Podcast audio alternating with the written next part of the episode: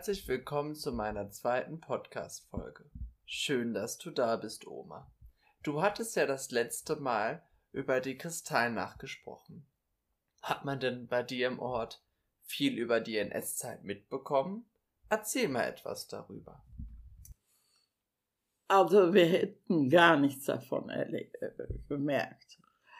Meine Mutter war Schneiderin und wir wollten in den Ort. Das war ein jüdisches Ehepaar. Die hatten da ein Stoffgeschäft und alles, was so zum Nähen dazugehört. Und da wollten wir hin. Und da kommt uns meine Tante entgegen, ganz entsetzt. Geht nach Hause, geht nach Hause. Äh, die sind verrückt geworden. Die war Substitutin in einem eleganten Herrengeschäft. Wir haben gedacht. Was ist eine Substitutin? Die hat, hat so die Aufsicht über. So ah, okay. okay. Äh, und ähm, wir haben gedacht, was ist denn mit der los? Äh, denn in den Kleinstädten wusste man nicht viel. Äh, dann sind wir weitergegangen und sind dann vor Schrecken stehen geblieben. Äh, die Juden hatten am Berg ein Haus gemietet, das war ihre Synagoge, die brannte. Und aus diesem eleganten Herrengeschäft waren SA-Männer, die schmissen die schönsten Anzüge aus dem Fenster, die sie daherliebe sicher gerne gehabt hätten. Ähm, und dann kam ein guter Bekannter von meinem Vater, der hatte ein Schild um. Ich bin ein Judenfreund und links und rechts ein SA-Mann. Ich war erst sechs Jahre, ich war, ich hatte nur Angst und mir war es ganz komisch. Und, und äh, meine Mutter sagte dann, nee, wir wollen doch äh, schnell nach Hause gehen. Und da sind wir umgedreht und gegangen. Und da hatten wir vielleicht einen Schutzengel, wenn wir als Kunde in dem Geschäft von den Juden gewesen wären. Ich weiß nicht, was uns dann passiert wäre. Äh, sonst haben wir eigentlich da nicht viel von mitgekriegt, weil äh, bei uns nicht viele Juden waren und Kinder zum Beispiel, was ich dann gemerkt hätte in der Schule oder so, die hatten wir nicht. Ich habe in den ganzen Jahren kein jüdisches Kind gekannt.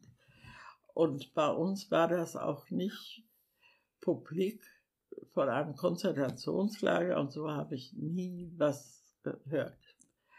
Und äh, hast du dann irgendjemand, aber zum Beispiel jemand anderen mal erlebt, jemand, der eine Behinderung hatte und dann irgendwie wegkam oder irgendwie dergleichen? Äh, ich hatte ein Mädchen in der Klasse, die war immer sehr verschüchtert und so, aber wir wussten alle nicht warum. Und äh, dann kam ich mal einen Tag aus der Schule. Das war aber schon ziemlich Ende des Krieges. Da stand mein Vater bei einem Mann, der Krücken hatte. Und ich bin dann hingegangen und dann sagte der Mann, geht jetzt. Und dann sind mein Vater und ich gegangen. Und dann habe ich gefragt, wer das gewesen wäre. Und da war das der Vater von dem Mädchen, was bei uns in der Klasse war. Der war aber KPD-Mann. Und das sagte mein Papa, das wäre ein früherer Arbeitskollege gewesen, der als KPD-Mann ins Gefängnis gekommen wäre. Ein paar Wochen später wurde er dann wieder abgeholt und ist dann an Lungenentzündung gestorben. Mein Papa hinterher, nach dem Krieg, wie man alles so hörte, habe ich immer noch große Angst wegen meinem Papa gehabt. Der hat nicht einmal Heil Hitler gesagt. Der konnte kommen, wer wollte. Er ja, sagte Tag. Der hat doch sogar ausländisches Radio gehört, hast du mal erzählt. Mhm. Ja, mein Papa, wir hatten so ein ganz kleines Radio und wir hatten das kaum an. Wir Kinder mussten das einmal am Tag anmachen, um, um Nachrichten zu hören, weil wir einen anderen Tag in der Schule an einer riesen Landkarte immer Nadeln stecken mussten, wo äh, unsere Wehrmacht stand. Mein Papa hat uns dann nach dem Krieg gesagt, dass er heimlich Auslandssender gehört hat. Der war nun absolut äh, gegen Adolf Hitler. Und als wir dann hörten, was da so alles passiert ist und so, da habe ich noch nachträglich Angst gehabt, dass meinem Papa was passiert wäre. Dein Papa ist doch mit, hat doch auch mal dafür gesorgt, dass ihr eher in die Kirche als zur Hitlerjugend solltet, ne? Ja, mein, die Hitlerjugend war immer sonntags, wenn Messe war. Und äh, mein Papa hat meinen Bruder und mich immer zur Hitlerjugend gehen lassen, dass äh, wir keine Schwierigkeiten kriegten. Vielleicht wusste er durch diese Auslandsberichte auch mehr, wie wir äh, geahnt haben. Ähm, und er, er, hat dann immer gesagt, äh, geht, äh, sonst habt ihr nachher Schwierigkeiten. Und das wollte er von uns weghalten. Aber auch mit diesem, ähm, als ihr dann bei der Hitlerjugend war, da hast du doch mal näher, hast du mir mal erzählt, einer Sch Schulkollegin, die auch bei der Hitlerjugend war, nach wegen Schulaufgaben etwas gefragt. Und dann hat doch auch. Ich war noch nicht bei der BDM. Ich, ich weiß gar nicht, was man unter 14, wie das noch hieß. Ja, ist auch egal. War so eine Art wie BDM. BDM, BDM war dann nach 14 Jahren. Und ähm, da hatten wir so eine Zusammenkunft. Und ich kam ein bisschen äh, am letzten Drücker so angehechtet. Ich hatte ja Schularbeiten gemacht habe dann äh, zu meiner Freundin ein, ein kurzes Wort wegen Mathe und dann hat mich die Leiterin sofort angesagt, wenn wir noch einmal privat sprechen, kämen wir in ein Heim. Äh, wir haben innerlich darüber gegrinst. Als wir dann später hörten, was das war, da haben wir nicht mehr gegrinst. Das Erziehungsheim, das Umerziehungsheim. Ähm, man war in vielen Sachen sehr naiv besonders so wir Kinder. Äh, aber ja, wir hatten viele Gefangene und dann waren da Tiroler da, die hatten sich gegen Mussolini aufgelehnt und äh, das waren ungefähr so sechs, glaube ich, waren es. Das war ein Offizier, der guckte uns an, da habe ich richtig Angst vor gehabt. Und ein so ein Junge, der war vielleicht 18, hatte einen Mantel an, der ihm drei Nummern zu groß war. Das und die sind schrecklich abgemagert. Und die gingen immer zusammen.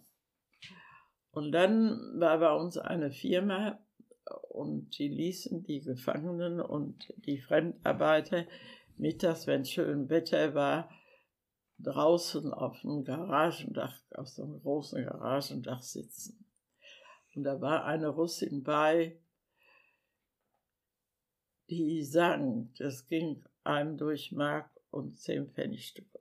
Die, diese dunklen Stimme und dann war wohl ein sehr trauriges Lied. Und unser Nachbar der machte dann immer das Fenster offen und spielte Zither dazu. Und meine Nachbarin hatte mir einen Apfel geschenkt. Das war was ganz Tolles. Und meine Freundin kam und dann haben wir den Apfel blank gerieben und dann wollten wir den zusammen essen. Und was noch nie vorgekommen war, da kam dieser Tiroler Junge alleine. Und als der den Apfel sah, da war eine hohe Mauer, da stellte er sich an die Mauer und zitterte und guckte nur auf diesen Apfel.